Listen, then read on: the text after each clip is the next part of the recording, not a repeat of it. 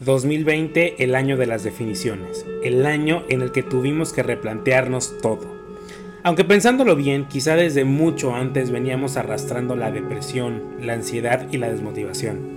Para las primeras dos ya tuvimos un especial con grandes exponentes que nos llevaron a analizarnos, a tomar decisiones sobre nuestra salud mental. Ahora nos toca ocuparnos de la tercera, la desmotivación. A veces nos dicen échale ganas, pero seamos honestos. Eso más que motivarnos es una patada en las pelotas. Lo que es un hecho es que todos somos arquitectos de nuestros infiernos y de nuestras glorias. Tenemos la libertad de decidir si seguir en lo mismo o avanzar. Hay quienes tienen sueños, sueños que se quedan en eso, en sueños. Pero también hay quienes tienen proyectos, objetivos y trabajan duro hasta lograrlos. Y es que a veces nos excusamos en que necesitamos esa señal divina, esa señal que nos haga dar el primer paso. ¿Qué pasaría si esta fuera la señal? Con este especial con el que prácticamente cerramos la temporada de Cositas de Niños, queremos darte esa señal. La señal de que si quieres puedes, pero hay que chingarle. La señal de que hoy debes dar el primer paso. La señal de que la vida no siempre es fácil, pero está en ti salir adelante o regodearte en tu lástima. Créeme, nadie dijo que sería sencillo. Las historias que estás a punto de conocer son historias de hombres y mujeres, seres humanos como tú y como yo, que a pesar de las circunstancias salieron adelante, le chingaron, y hoy son referentes en sus respectivas áreas. Historias que dejaron huella, historias que inspiran. Te doy la bienvenida al último especial de la temporada. Esto es Historias que inspiran en cositas de niños.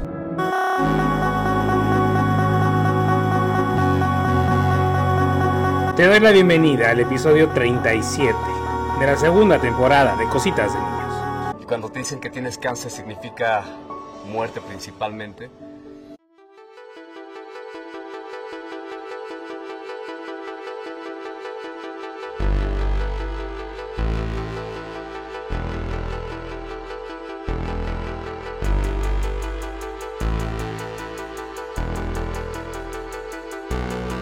Iniciamos este especial de historias que inspiran con un gran guerrero, Germán de la Rosa. El primer mexicano con una sola pierna en hacer un Spartan Race, un gran promotor del deporte, motivador y un hombre con una gran historia de vida que probablemente te hará replantearte muchas cosas. Germán dice que los límites están en la cabeza, no son físicos, y te prometo que después de conocer su historia le darás la razón. Pero no te cuento más, acompáñame a conocer la historia de Germán. En Cositas de Niños hablaremos de esos temas que nos hacen sentirnos vulnerables, eso que siempre nos dijeron que no podíamos tocar. Junto a expertos y amigos abordaremos desde una perspectiva abierta y clara esos asuntos que nos harán confrontarnos con nosotros mismos. Yo soy Víctor Cuevas y esto es Cositas de Niños segunda temporada, porque para ser hombres primero debemos dejar de ser machos. Bienvenidos a este episodio, este especial sobre los sueños, sobre historias que nos inspiran. Y hoy estoy muy contento porque justo que con él ahorita, que a él lo conocí en un programa de televisión y lo guardé y dije, a él lo tengo que invitar a cositas de niños. Y pues se me hizo, está aquí. Germán, ¿cómo estás? Bienvenido. bien, bien, bien. Muchas gracias, Víctor. Muchas gracias por invitarme a tu programa. Es un gusto y un honor poder participar, contar mi testimonio y pues estar contigo aquí en compartiendo cositas de niños. No les voy a adelantar por qué Germán está aquí, pero creo que vayan descubriendo paso a paso la historia de Germán y vean por qué Germán está aquí. Y Germán, siempre les hago esta pregunta a mis invitados, a mis invitadas, y es una pregunta difícil, porque también es una pregunta capciosa, y ustedes la tienen que elaborar. ¿Quién es Germán de la Rosa Cabrera? Uh, así de, eh, empiezo con el clásico, érase una vez hace unos cuantos años, por ahí de 1982. Puedo empezar así o nos vamos directo al grano ya así. Como tú te sientas, no, pues como tú, como tú quieras, como tú te sientas cómodo, de todas maneras vamos a ir rascando parte por parte, entonces. Pues mira, vamos poquito a poquito para que tampoco no yo me eche toda la, historia completa desde un inicio y, y, vamos ahí. Pues bueno, Germán de la Rosa, soy de la Ciudad de México, tengo actualmente 39 años, yo soy ingeniero en audio de profesión, eh, conferencista, eh, motivador, doy pláticas motivacionales, atleta de alto rendimiento, bailarín, bajista, y próximamente coach eh, personalizado para responder entrenamientos, sobreviviente de cáncer y funda, eh, bueno, y vocero de una fundación que apoya a niños con cáncer. Vamos a empezar desde, desde, desde cero, Germán, desde chiquitito. ¿Cómo fue tu infancia, Germán? Pues fíjate que es una, una historia que me gusta compartir en todas mis pláticas motivacionales. La persona, el Germán de ahora al Germán de hace muchos años, algunos años, eh, pues es totalmente diferente, porque yo era introvertido, era una persona muy callada, muy... Pues no me gustaba hacer mucha actividad física, te voy a ser honesto. El deporte para mí no me era relevante y entre menos ejercicios era mejor en esa cuestión de llevarme con la gente, de ser social o, salir con amigos, pues también tenía muy pocos amigos, pero estaba más estar en casa. Y cuando pasan las cosas, cuando llego a los 14 años, cuando estoy en la secundaria, que me empieza a entrar como la mala a hacer un poquito de deporte, me meto al equipo de básquetbol, empiezo a jugar en el equipo a la derecha, y en uno de los tantos partidos que tuvimos, bueno, pues tuve un accidente, una falta rodilla con rodilla, eh, chocamos y posteriormente eso pues vino un cambio en 1996 no había internet, no había información como tal, como ahora lo hay, pues eh, nos vino a cambiar mucho la vida a mis papás y a mí. El hecho de tener ese golpe empezó a generar que la rodilla se empezara a hinchar.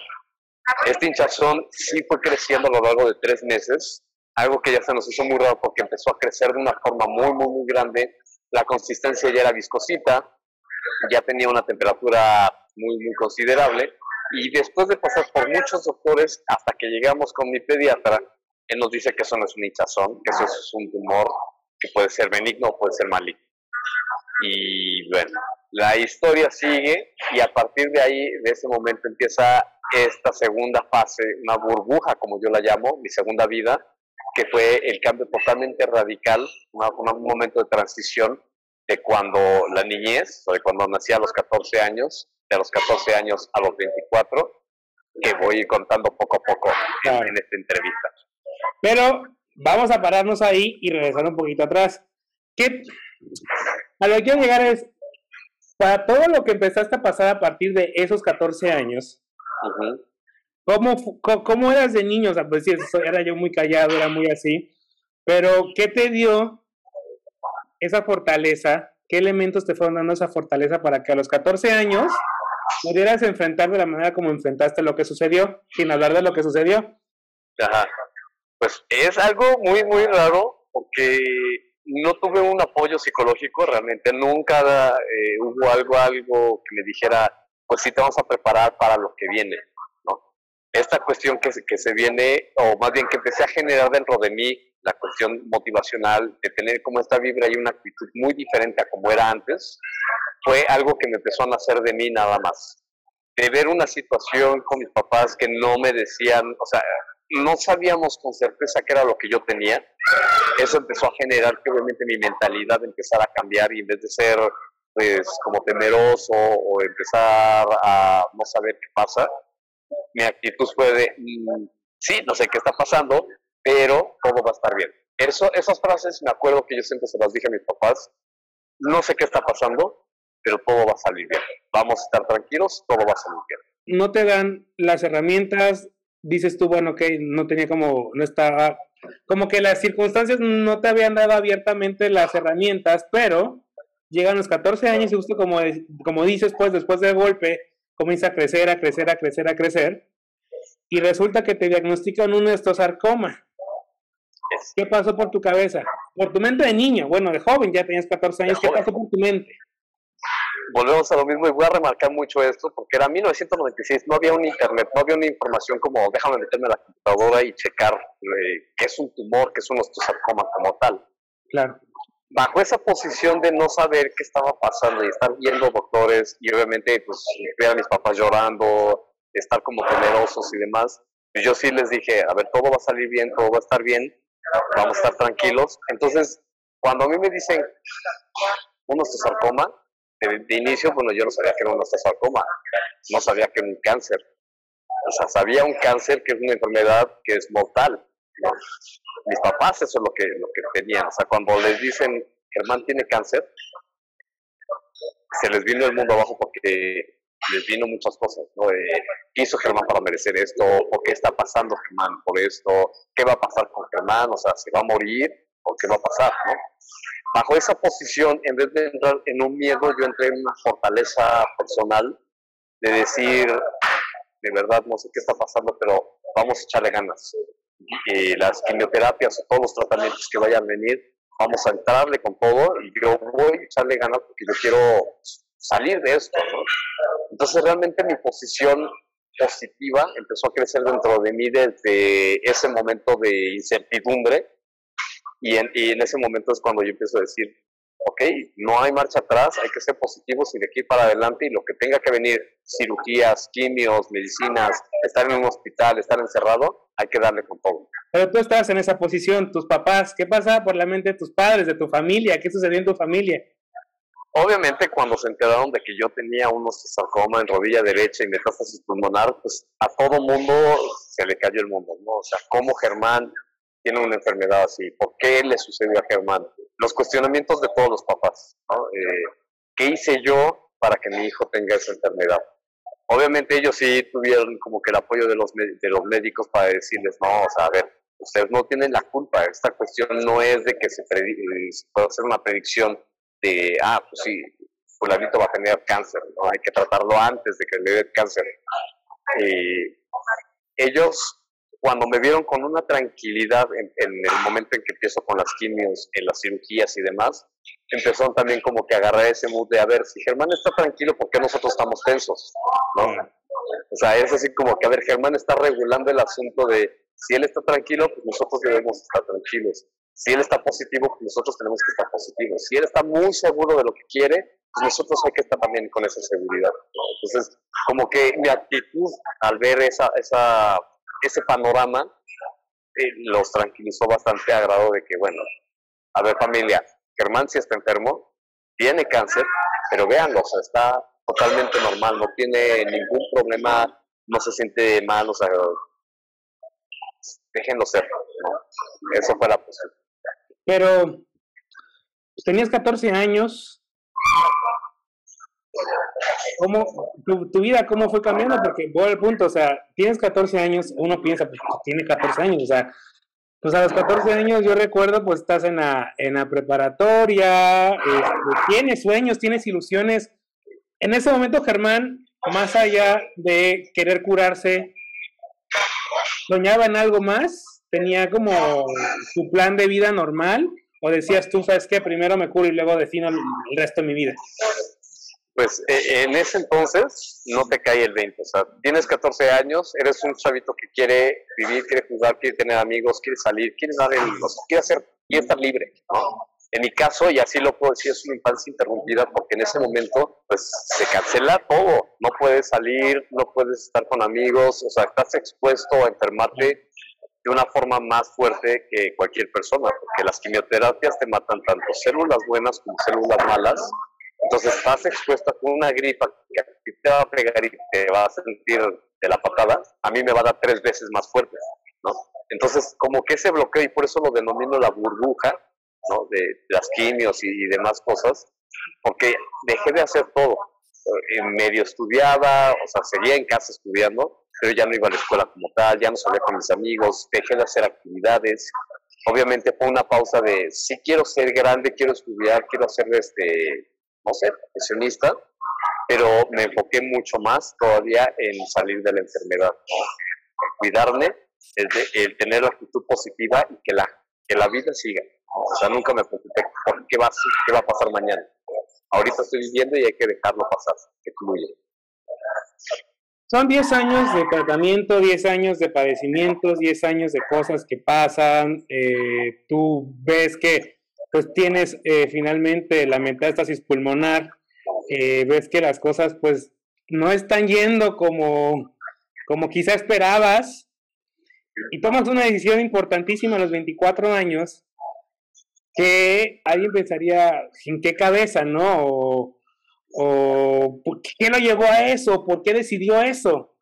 Decides pues que te amputen la pierna. Porque ya no, o sea, porque tú, tú no ves, o sea, tú ves, tú, tú, tú, tú estás viendo que la única solución es esa. Y, y, y, y, ¿sabes qué? Ampútenla, no importa, esto va a seguir maravilloso. ¿Qué te llevó a eso? ¿Qué te hizo pensar y tomar la fortaleza para decidirlo? Fíjate que esa es otra de las cosas muy importantes que me marcan en mi vida porque Cuando yo era más chavito, o sea, cuando tenía la primera prótesis que me sirvió de lujo, patinaba, escalaba, jugaba básquet, hacía ejercicio, digamos lo normal, ¿no? O sea, lo, lo, cualquier persona lo haría. Yo rompo esa prótesis de acero inoxidable. Me ponen una segunda prótesis. Esa segunda prótesis medio me quedó bien, igual de acero inoxidable, pero ya empezaba a tener yo ciertas eh, complicaciones, así como lo dijiste, ¿no? ya vencí el cáncer, ya la libré, pero ahora empieza otro tipo de problemas, en este caso la ortopédica. Cuando yo tengo la segunda prótesis, empiezo con fístulas eh, por rechazo al cuerpo extraño, eh, atrofia muscular, principios de osteoporosis, descalcificación de hueso, eh, cadera desgastada, un acortamiento, empezaba un acortamiento de mi pierna derecha que llegó a los 8 centímetros de diferencia. Mi pierna ya no era funcional, ya no la apoyaba, ya no la movía, ya no la doblaba, me la tenían que estar cargando. Pasa una tercer prótesis cambiando de material por un, este, una lesión de cromo cobalto con titanio, mucho más duro y más liviana, pensando de que a lo mejor el cambio de material iba a hacer que mi cuerpo lo aceptara. Pero con todo este problema que ya se fue suscitando durante estos 10 años, eh, ya la condición de mi, de mi pierna pues era mala. Y mi libertad pues, tampoco la había. Ya no era independiente, tenía que estar siempre con una persona en un, uno de los tantos toquines, porque yo tenía una banda con mi hermano, mi hermano es baterista, yo soy bajista, pues fuimos a un show, fuimos a tocar, y a la hora de salir de ese toquín, que fue el mejor show que nos pudo haber pasado en el 2005, eh, se me resbalan las muletas y yo caigo sobre la pierna derecha. Eso causa que haya una fractura en el hueso, obviamente ya con un hueso descalcificado, me lo dijo el ortopedista, yo no te puedo poner yeso porque tu hueso ya no va a subir tu hueso es ya muy sensible, tu pierna ya está deteriorando bastante, tu calidad de vida es igual. Hay de dos. Te pongo una prótesis completa de hueso, desde la cadera hasta la rodilla, pero que a tus treinta y tantos años te tenga que poner una prótesis de cadera que es igual a inmovilizarte como una persona de la tercera edad, o decides la amputación. Está en ti. O sea, no hay prisa, tú tómate el tiempo, tú piénsalo, evita. Eso fue en septiembre del 2005. Para noviembre del 2005 yo, en una de las tantas veces que intentaba ir bien a la universidad, le dije a mi mamá, o me matas o me cortas la pierna. Yo ya no aguanto. Era tanto el dolor, eran unos dolores tan fuertes que pues, era estar medicado todo el día. Entonces imagínate estar arrastrando algo en tu vida que nada más te está causando problemas, que nada más te está limitando, que te está bloqueando el poder ser y crecer. Entonces, cuando yo paso por esa caída, cuando tengo ese accidente, cuando me dice el doctor que, hay esas posibilidades, después de meditarlo, sin ayuda psicológica, sin ningún especialista, nada, yo dije, se acabó. Si yo quiero terminar pues, con dolores, limitado y todo el tiempo en mi cama, pues sigue con la pierna. Pero la verdad yo ya quiero quitarme este problema de raíz. O sea, mi problema ya no fue, ya no era el cáncer, yo lo vencí. El problema era la pierna una pierna que no funciona para nada, es ser un ancla. Y si eh, la cuestión visual me está afectando, pues yo prefiero mejor quitarme eso. Y así fue como yo tomé la decisión de la para ser Pues vamos a irnos de atrás hasta este momento. Vienes de una infancia buena, una infancia en la que pues Germán era callado, pero pues de cierta forma pues tenía eh, ciertos elementos de fortaleza, te diagnostican, el, bueno, viene el golpe, te diagnostican el osteosarcoma, te cae el balde de agua helada, en ese momento pues no sabes ni qué onda, pues tu familia pues también se ve en un complicado porque no saben qué va a pasar contigo y tú dices, bueno, me pongo los pantalones y va, pasa el tiempo, llegas a esta decisión porque ya definitivamente ya a nivel funcional ya tu pierna pues más que apoyarte pues no te estaba auxiliando en nada, decides que te, pues, que te corten la pierna. Y en todos estos años, comparando al Germán de los 24 años al Germán de 10, 15 años antes, ¿cómo estás? O sea, ¿cómo estaba Germán en ese momento? A esos 24 con una decisión y una determinación de seguir la vida sea como sea, ¿no? Ya vencí un cáncer, ya es una guerra bastante cañona. Ahora me estoy aferrando a una cuestión física. Entonces viene una mentalidad, un cambio de mentalidad muy, muy, muy, muy fuerte, porque entonces ahí empiezo a meditar, si por mantenerme físicamente completo, o bueno, tener la pierna, me estoy limitando y estoy dejando de ser libre, ¿Por qué no te quitas? O sea, ¿cuál es la limitante? ¿Cuál es el problema? De quitarte el problema de raíz. O sea, ¿qué dirá la gente? ¿El qué va a comentar porque Germán no tiene una pierna? ¿El qué va a comentar sus amigos, la familia, la sociedad?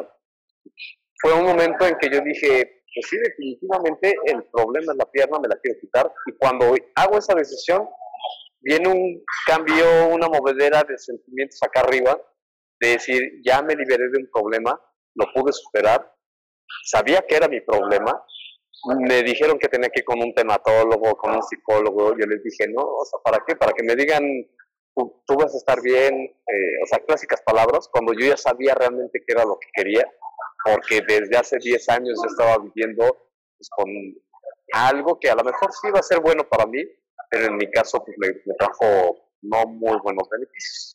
y ya cuando tomo esa decisión, obviamente, pues el cambio acá arriba fue Germán sigue siendo Germán con y sin pierna. ¿Qué era lo que te movía?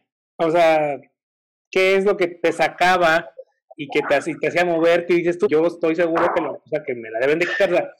Porque usualmente nosotros buscamos cosas que nos muevan o cosas que nos dé valor. En ese momento, ¿qué era lo que te mantenía de pie? Pues realmente el seguir viviendo y querer ser libre, o sea, querer vivir la vida normal como cualquier persona no era depender de que alguien me estuviera cargando la pierna para ir al baño, para moverme, a salir con amigos, que mis amigos me estuvieran cargando la pierna para ir al cine. Imagínate, o ir a un concierto y no poder estar ahí porque tengan que estar cargando la pierna, eh, no poder estudiar bien por estar sedado y, tener ciertas limitaciones. Entonces yo dije, ya, o sea, ya, si eso te está causando tantos problemas, ¿por qué no te quitas el problema? La motivación era esa, quiero seguir viviendo, quiero seguir haciendo las cosas sin darme cuenta que años siguientes, a los siguientes años, pues iba a venir todavía otro cambio radical Total. Que, que, hizo pues, lo que ahora soy. A pesar de todo lo que viví del cáncer, de la amputación, vienen otros factores que son lo que determinan realmente la pasión y lo que ahora hago, pero de, acá adentro. Sí, y eso, aquí, aquí en mi nota, y lo puse, te lo voy a leer, Cualquiera en tu posición hubiera hecho cualquier cosa menos lo que decidiste en 2008, que fue comenzar a correr. O sea, te cortas una pierna y dices, güey, pues eso no me va a limitar, voy a comenzar a correr y comienzas a apoyar a la Fundación Aquí Nadie Se Rinde. ¿Y qué te llevó a eso? ¿Qué te hizo pensar, pues correr es la solución y correr es lo que quiero hacer ahora? en la cuestión del deporte, y ahí está el contraste de mi infancia de no querer hacer nada, de ser introvertido, de ser callado, de ser muy tranquilo, a ese cambio en el 2008 de empezar a ver ciertas cosas como el deporte, fue a raíz de mi actitud, de mi, de mi forma tan positiva de ver la enfermedad que me piden hablar con un chavito de 17 años del mismo hospital en que estuve, que es el Nacional de Pediatría, y ah, le cuento mi testimonio tal cual. Le digo, yo a tu edad estuve igual en una cama, y me pasó esto, mira, tengo mi prótesis, la vida sigue, ¿no? Se entera Laura Vidales, que es la presidenta de la fundación, ella estaba apoyando a este chavito.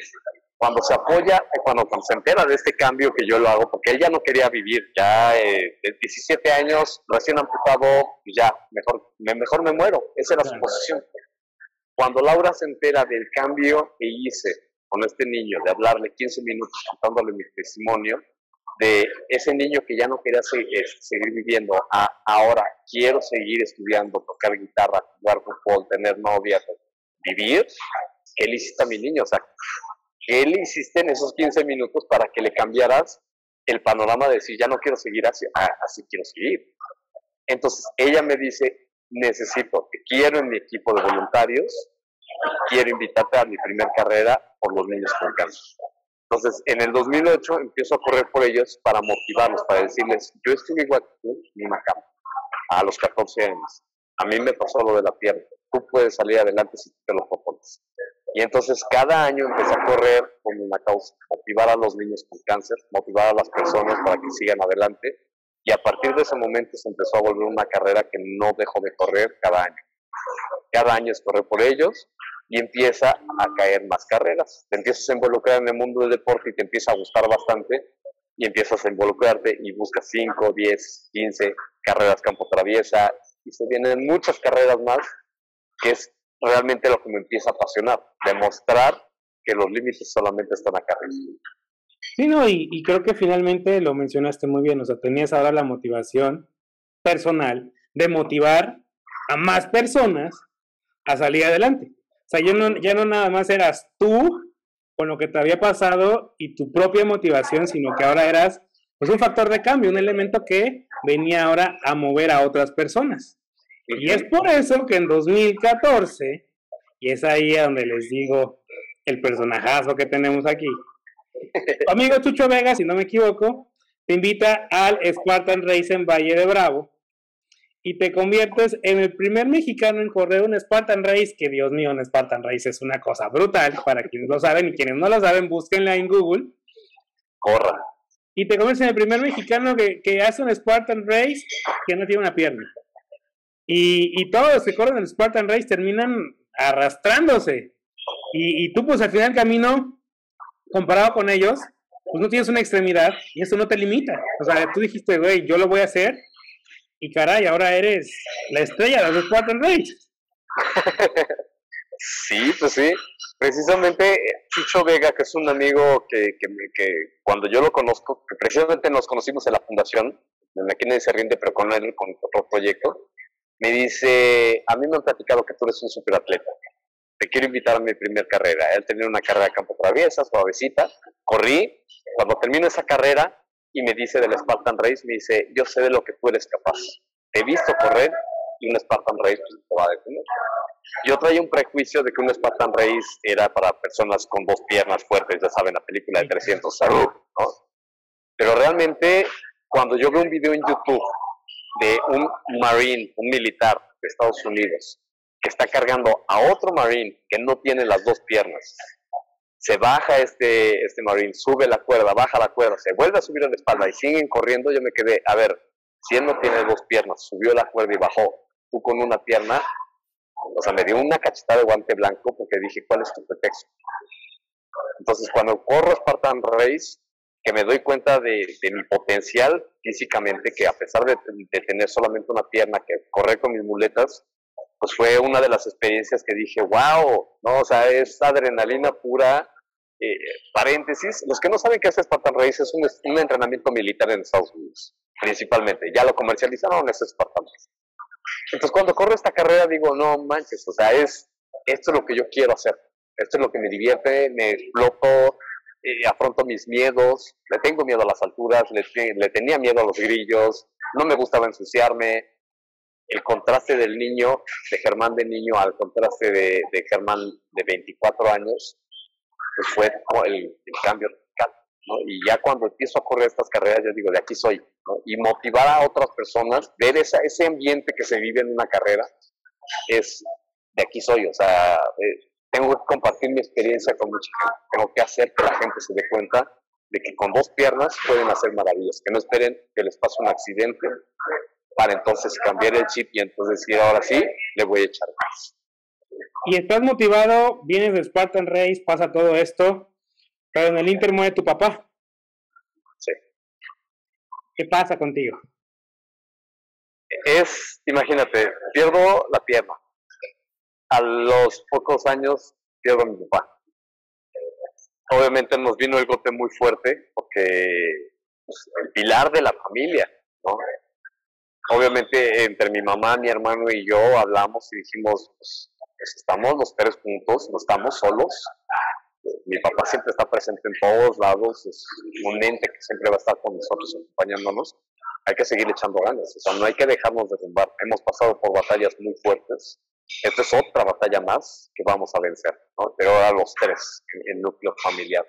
El, el, hecho de haber perdido a mi papá nos hizo más fuertes a mi hermano y a mí para llegar la, la casa, la cabeza, la casa, el apoyo a mi mamá. Y obviamente eso nos hizo madurar también, mucho en la cuestión de tenemos que salir adelante, tenemos que empezar a trabajar, tenemos que hacer cosas, tenemos que valernos por nosotros mismos.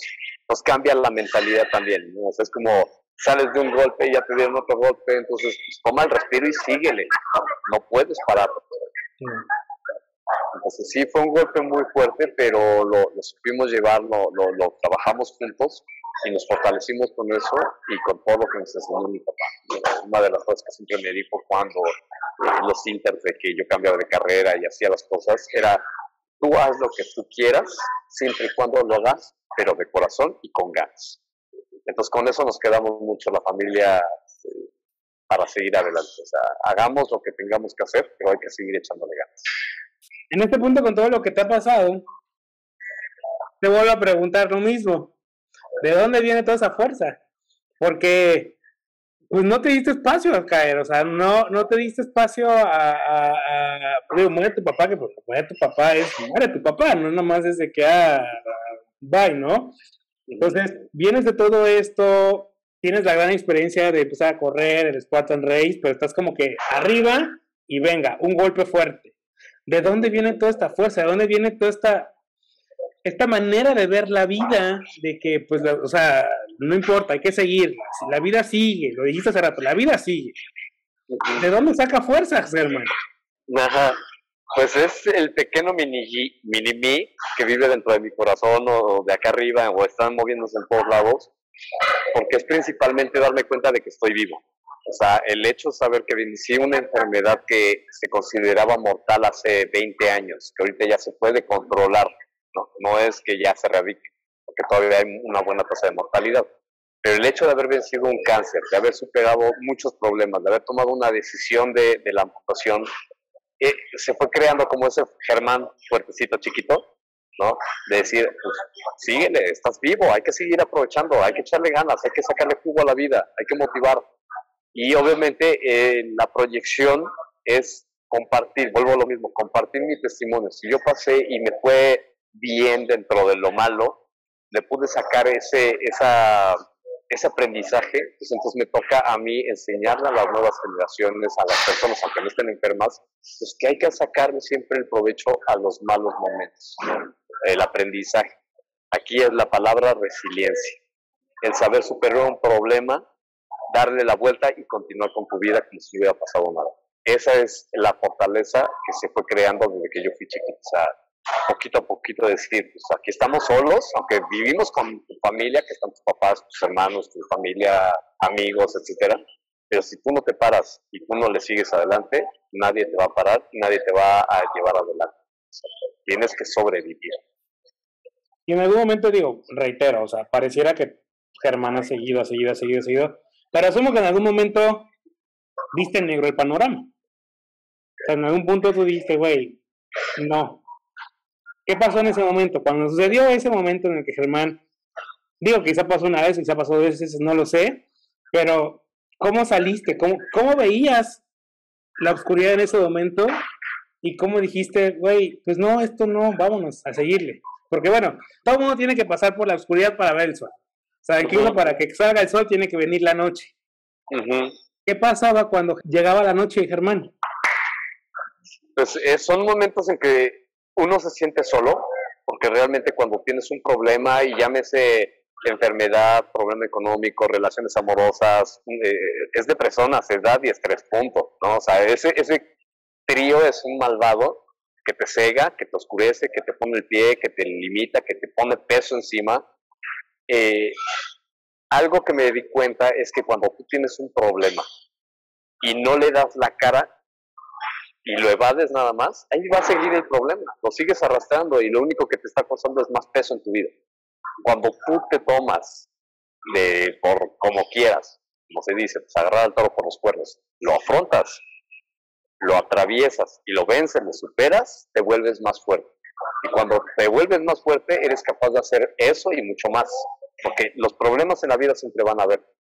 Pero cada vez que te afrontas un problema y lo sabes vencer y que le sabes dar la cara, ese momento que te vuelves más fuerte, entonces ya te vas preparando la vida. Pues quien dice, ah, a mí no me va a pasar nada. Cuando te pasa, agárrate, porque entonces ahí tienes que darte cuenta de lo que eres, de lo que tienes, de lo que puedes hacer. Entonces toda esta fortaleza ha sido es afrontar mis miedos, afrontar mis problemas y sobrellevarlos y seguir adelante. Ese es el aprendizaje y la fortaleza que me ha ido creciendo en mi persona. Y cuando me ha tenido pues, recientemente pandemia y otros problemas que me las he visto muy oscuras. Me acuerdo de mi, pequeña infancia, de mi pequeño yo de los 14 años. un guerrero que venció el cáncer, que pudo tomar una decisión de una amputación, que perdió a su papá, que empezó a motivar a otras personas, que empezó a hacer una carrera deportiva y que empezó a demostrar que los problemas se pueden superar. Entonces me, me golpeo a mí mismo y me digo, Germán, esto es una cosita de nada. Tú ya superaste cosas mucho más grandes. Entonces, darte cuenta de ese tipo de problemas te hace más fuerte y entonces ahí es cuando ves la luz del día. Hay que seguir adelante. ¿Y qué papel juega doña Leticia aquí? pues apoyo, el apoyo de mamá, papá. O sea, a partir, antes de, de, perdón, mi papá, pues era la pareja. Cuando mi papá se va, pues obviamente mamá se queda a cargo de, de esa carga fuerte, papá, mamá. Y, y, el apoyo de ella es desde el principio, desde que Germán necesitaba quimioterapias, desde que tomó el momento de la cirugía, de la ocupación, desde que empieza en este mundo deportivo. Ella me acompaña en todas las carreras. O sea, ella también no lo corre físicamente, pero el, el hecho de esperarme ocho horas en el bosque, con el frío, la lluvia, el sol, sin comer, porque a veces ella no quiere comer hasta que no llegue yo la convierte en una guerrera. Entonces, ella es guerrera, mis papás fueron guerreros desde que empezaron este proceso de cáncer conmigo. Mi mamá se ha convertido en una guerrera también en la, cuestión de, eso y las carreras y todo lo que hago. Entonces es el apoyo y la motivación de decir, adelante, ¿no? tal vez no esté presente en una carrera un día, pero ahí está. ¿no? O sea, yo sé que está mi mamá, está mi papá, está mi hermano y estamos los tres corriendo juntos. Y bueno, hemos, hemos ido hasta este momento con las cosas difíciles y las cosas bonitas, pero también pues hay que jugarle al abogado del diablo. ¿Alguna vez te sentiste discriminado, señalado, rechazado por no tener una pierna? ¿Cómo lo enfrentaste? Porque digo, finalmente tú lo decías, ¿no? O sea, si es por lo que vaya a decirme la sociedad de que no tengo una pierna, de que me vaya a decir la, la, familia que no tengo una pierna, pues no, o sea, para mí es mi salud. En ese momento, cuando tú tomaste la decisión, eras tú. Pero deliberadamente va a llegar ese momento en el que vas a ir en la calle y la gente o te va a señalar, o puede que no te señale, pero siempre hay alguien que te va a señalar. El comentario. El comentario incómodo, la ojeada incómoda, o que, o que te dan con lástima, porque lamentablemente, y, es, y, es algo, y, es, algo, con lo que yo siempre lucho, ¿no? ¿Por qué, ¿Por qué ver a la gente con lástima? No tienes por qué ver a la gente con lástima. Pero bueno, ese tipo de, de, de, eventos, ¿qué, ¿qué, pasaba por tu mente y cómo fue que lidiaste con ellos? Fíjate, y es algo curioso que, que, que en, en cuestión personal solamente me han discriminado una vez. Y es una discriminación a nivel profesional, ¿no? Yo como ingeniero en audio y con una productora, me dijeron, mira, no lo tomes a mal, pero hay que cargar bocinas, hay que subirse andamios, hay que hacer esto, hay que hacer aquello. Tememos por tu salud. No, o sea, no, no te podemos dar la chamba porque necesitamos a alguien que esté cargando cosas. Y, y por tus condiciones físicas, no vas a poder, ¿no? O sea, no queremos ponerte en riesgo. Esa fue la única vez que me discriminaron porque a partir de que empecé a correr, empecé a, demostrar cosas, más bien eh, en vez de discriminarme, es como, híjole Germán, te vas a lanzar una carrera de este estilo, no te vas a lastimar, ¿no? O sea, como que ten cuidado, más no, Germán, no puedes correr, o Germán, no puedes hacer, ¿no? Afortunadamente nunca me han dicho, Germán, no, porque no tienes una pierna, porque yo les he demostrado lo contrario. O sea, me he podido valer por mí mismo y la gente que me diga o que me llegue a decir, híjole, Germán, es que como no tienes una pierna, no puedes hacer eso, así de pobrecito, el discapacitado no soy yo, eres tú. Porque tú eres el que te está negando, el que no me está dando la oportunidad de, de, mostrar mis capacidades, que a lo mejor sí, y estoy consciente, tengo mis límites, pero tengo muchas otras capacidades. Entonces, ese es algo de la filosofía que también comparto con toda la gente, que nunca discriminen a una persona por su cuestión física, gustos personales, eh, preferencia sexual, religiosa, economía, etcétera, etcétera. Todos tenemos la misma oportunidad para demostrar lo que somos. Eres todo un ejemplo de vida, Germán, de verdad. Eh, te digo, reitero, cuando te conocí dije, wow, o sea, literal, wow. Ahorita que ya te voy conociendo más a, profundidad, pues es como, cualquiera estuviera, cualquiera estuviera doblado de rodillas y hasta aquí, ¿no? O sea, pues ya me quitaron la pierna, pues ya, o sea, ya lo que venga, menos que asumo que hubieran decidido ir a correr. Y ahora no solamente vas a correr, también ahora te veía yo que estás cenado por mi corazón, vas a nadar ahora. sí, sí, o sea, la nadada, y eso es algo que de chiquito mis papás nos, metieron a clases de natación. O sea, creo que todos los papás deben y tienen que hacer eso, meter a sus hijos a natación. No me gustaba nadar tan profesional, era como por recreativo y por si íbamos a las albercas, pues que supiera flotar, mínimo, ¿no? Claro. Ya con todo esto del deporte, pues obviamente te vas involucrando en diferentes categorías, entre ellas pues, la natación. Me ha hecho mis aguas abiertas hace como un mes, eh, en Teques. Me encanta eso y ahora me invitan pues también a, seguir promoviendo esa parte de la natación de cuidado en mi corazón, que es concientizar a la gente a través del nado el hacer una actividad física para evitar la obesidad, problemas cardiorrespiratorios, este, una mejor calidad de vida, tener un mejor hábito, o sea, como que hacer conciencia a la gente de que a través del nado podemos tener una mejor calidad de vida y saludables, que ahorita es lo más importante que tenemos que tener ahora. Cuidado salud. O sea que ya no solamente nada más Spartan Race, también vas a hacer nada. Y ya luego te voy a ver en el Ironman. Pues mira, o sea, no falta mucho, no falta mucho porque me detuve en muchos proyectos. En el 2020 iba precisamente a correr mi primer triatlón, traía esa iniciativa, o sea, ya corrí carrera de 5 kilómetros, 10, 15, 21 kilómetros de maratón.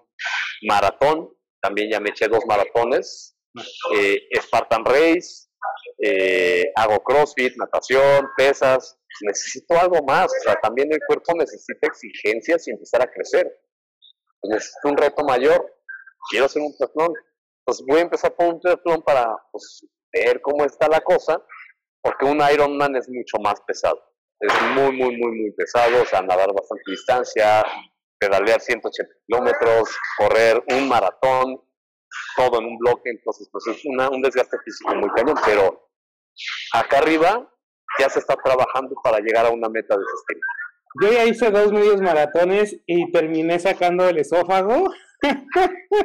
y te veo a ti, no, sí, ya corrí dos maratones y voy, Creo que el próximo año voy, voy a pensar considerablemente retomar correr y ahora sí me voy a echar maratón, Germán. Sí, eh, y eso es, algo que, imagínate el potencial que tú tienes con dos piernas. Es cosa que te lo propongas en diferentes aspectos, pero principalmente en el corazón.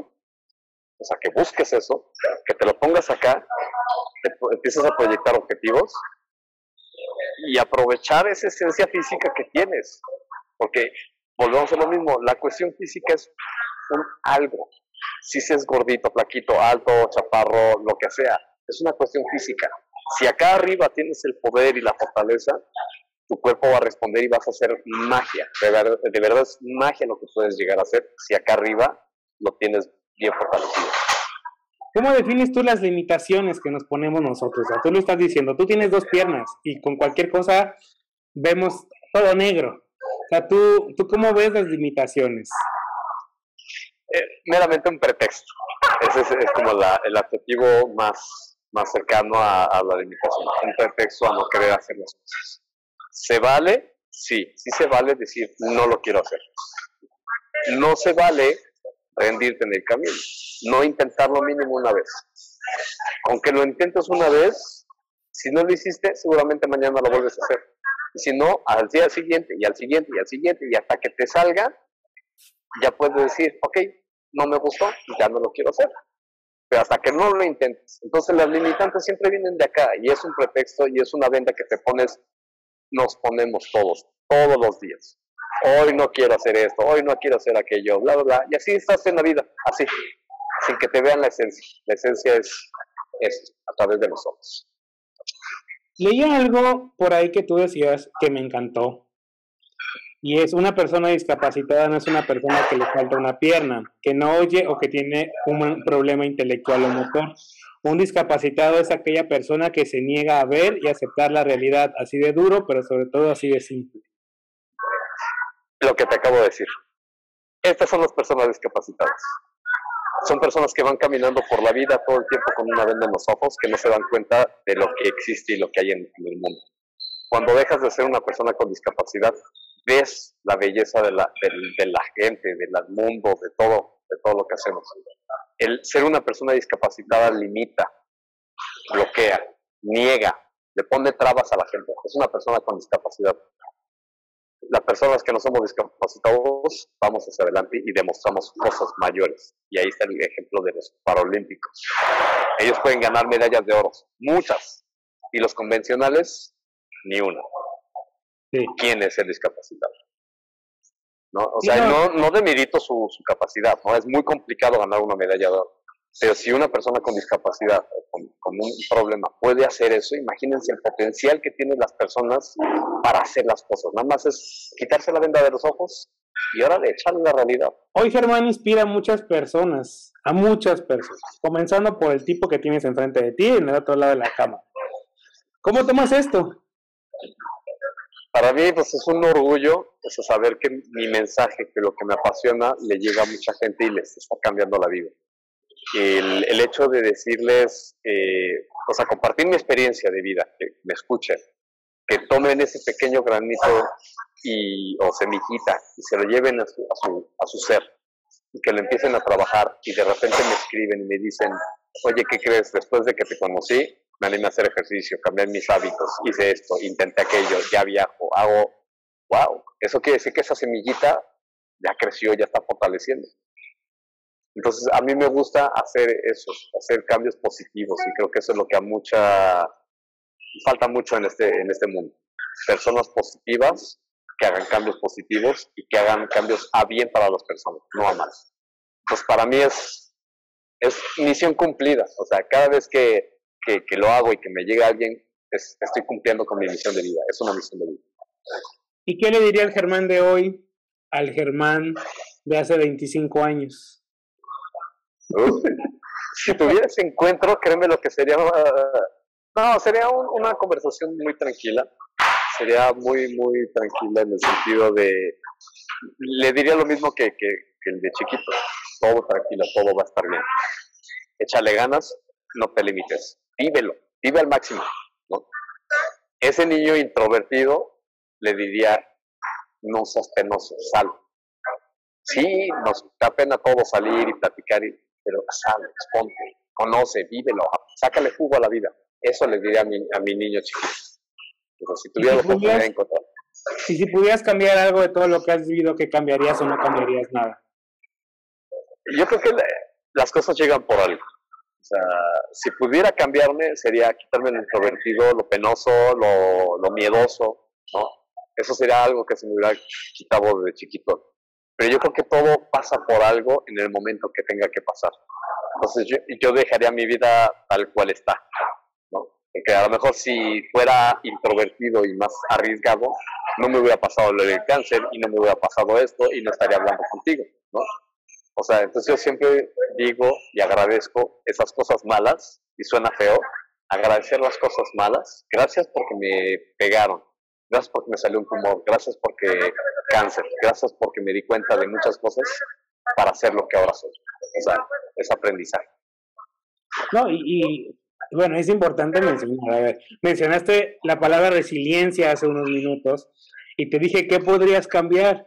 Cualquier persona hubiera dicho, puta, pues que no me hubiera, que no me hubiera dado cáncer, que no hubiera perdido una pierna. Y tú no lo dijiste. Tú dijiste, todo pasa por algo.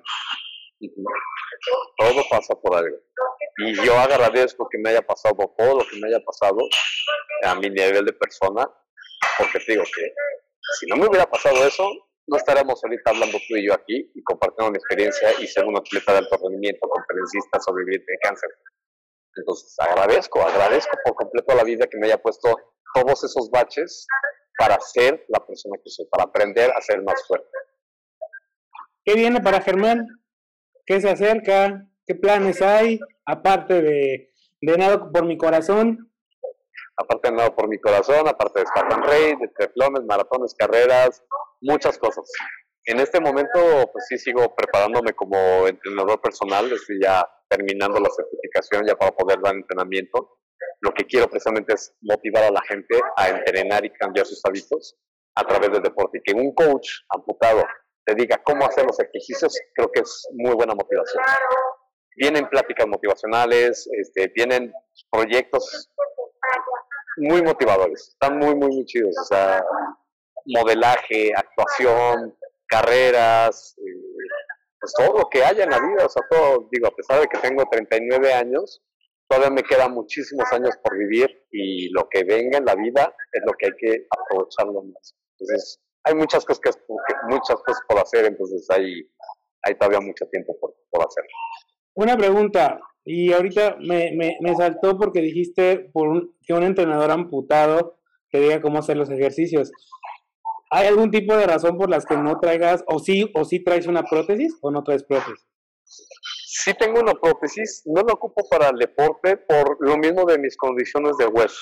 Como ya tengo una descalcificación de cadera, del pequeño fémur que tengo, atrofia muscular, entre otras cosas, para mí ya es muy riesgoso cargar un peso y que se me rompa el hueso del, fémur o la cadera. Me van a poner una prótesis de cadera y entonces vienen otras cosas, ¿no? Entonces, una parte es eso, el riesgo que ya corro por mi condición de hueso, porque digo, si no tuviera eso, pues ya estaría con la prótesis corriendo. Y la otra, pues ya me acomodé, o sea, ya llevo muchísimos años sin prótesis, con las muletas, yendo de para allá y haciendo la vida normal. Entonces ya me estoy, estoy acostumbrado. Ponerme una prótesis me limitaría, me haría un poquito más lento. ¿Y qué le dice a todas las personas que nos están viendo, nos están escuchando?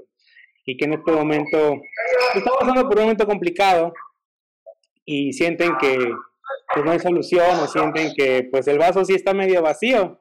¿Cómo Germán los motivaría? ¿O los motivaría? Pues solamente con que no se desesperen. O sea, la vida sigue y va a seguir. Eso sí es definitivo. Eh, meditar, sentarse a meditar acerca de los problemas que se vienen y darle una solución y afrontarlos. Como te decía hace rato, el que tenga un problema y solamente lo evade, lo hace más débil. Y ahí va a estar el problema. Si tú te enfocas en ese problema, en esta situación que vivimos ahora de COVID, que nueva normalidad, etcétera, etcétera, eh, es paciencia, todo con cuidado y va a ir pasando poco a poco yo con todo lo, que me ha pasado, pues he tenido también malas experiencias a nivel económico, sin chamba y demás. Y poquito a poquito, o sea, con la paciencia, me han empezado a salir más proyectos. Entonces, no hay que desesperarse. Todo va a llegar a su tiempo. De verdad, Germán, verte, escucharte, pues me da, me da paz, me motiva, me mueve mucho los chakras, porque reitero, te lo decía al inicio, ¿no? O sea, nosotros, nosotros en general, pues vemos pues todo medio vacío, no vemos el vaso lleno. En lo más mínimo ya estamos como negativos, ya estamos de que ya casi casi es el fin del mundo. Quienes tienen una relación amorosa ya es el fin del mundo. Este, si te dicen no en algún proyecto, y bueno, ya mencionaste tú, tú también tuviste tus no, este, sienten que es el fin de su carrera profesional. Y de verdad escucharte es como, pues no, la vida continúa, o sea, las cosas pasan por algo y hay que enfrentar las cosas, buenas o malas, de todos aprende. ¿Algo más que agregar, algo más que decir? Pues no, realmente yo invito a todos, tú ya lo dijiste, ya dijiste mi frase que comparto, la de discapacitado, entonces hay que poner eso en práctica, no ser una persona con discapacidad y sobre todo el ahora, vivir el ahora, vivirlo al máximo y sin límites, que eso es lo que tiene que hacer ya la gente sí estamos pasando por una situación difícil, pero bajo esas medidas de protección, de cuidarnos y demás, podemos hacer muchas otras cosas. Es sacarle jugo a la vida, aprovechar la familia, aprovechar los amigos, aprovecharse uno mismo. A veces el estar solo también es muy bueno para, para uno mismo. Entonces hay que vivir la vida al máximo, hay que aprovechar, arriesgarse, conocer, aprender, salir, viajar. Hagan de todo, hay muchas cosas por hacer que nada más sentarse a ver televisión. Sacarle jugo a la vida, bien lo dijiste. Sacarle jugo a la vida. vida hasta que se pueda. Exactamente. ¿Tus redes sociales, Germán? Redes sociales, arroba MortitoMX, en Instagram, en Facebook, en Twitter, próximamente en TikTok, este, o Germán de la Rosa, si me pueden buscar, ahí van a ver videos míos, fotos que estoy haciendo, mis proyectos, mis entrenamientos, si quieren contactarme para una plática motivacional, si quieren un entrenamiento personalizado, si quieren platicar conmigo y conocerme, pues síganme ahí voy a estar y ahí podemos platicar cualquier cosa. Pues me da mucho gusto conocerte, de verdad me, me mucho conocerte. Creo que Cositas de Niños me lleva a conocer a gente muy valiosa, a gente que de verdad me gustaría tener para el resto de mi vida. Este, ahí, porque sí, o sea, yo al punto, creo que necesitamos, a veces necesitamos como referentes que nos saquen del hoyo, referentes que nos hagan replantearnos la vida, y tú eres uno de esos referentes, pues te lo dije cuando te invité, tu historia tiene que estar aquí, y de verdad te agradezco por este tiempo que, que, me diste, porque sé que estás muy ocupado, y, y de verdad gracias, hermano, de verdad muchísimas gracias, y pues bueno, ya te tendremos más adelante en este podcast, te voy a dotar para de niños. Con mucho gusto en seguir haciendo y compartiendo y hablemos de más temas, no nada más de mi tema de sobreviviente, muchas Pues bueno, muchísimas gracias a todos los que nos vieron, a todos los que nos escucharon. Esto es Cositas de Niños. En el próximo episodio. Y mi camino fue contrario. Primero tuve las bases de cómo hacer un negocio fundamentalmente de lo que sea y después nomás le metí lo que yo quería hacer. Me tuve que buscar como una alternativa y entonces le propuse a mi jefe hacer un proyecto de lanzar las redes sociales de L'Oréal París. Y eso es hace 10 años probablemente. O sea, estoy consciente de que hay personas que están muy felices y ni siquiera quiero decir cómodas, o sea, que son más felices sintiendo, o sea, que es más importante en su función de felicidad tener la seguridad y compartir la responsabilidad con otras personas, pero en mi caso especial y por mi personalidad era muy importante para mí emprender. Gracias por haber escuchado este episodio de Cositas de Niños. Si te gustó, compártelo. Tenemos una cita en nuestro próximo episodio. No olvides escribirnos en nuestras redes sociales, Cositas de Niños, el podcast, en Instagram y Facebook. Y recuerda que ahora puedes ver mucho más material de este y todos los episodios en Cositas de Niños, el podcast en YouTube. Suscríbete y dale click a la campanita para que te notifique cuando subamos nuevos videos. Yo soy Víctor Cuevas y esto fue Cositas de Niños segunda temporada.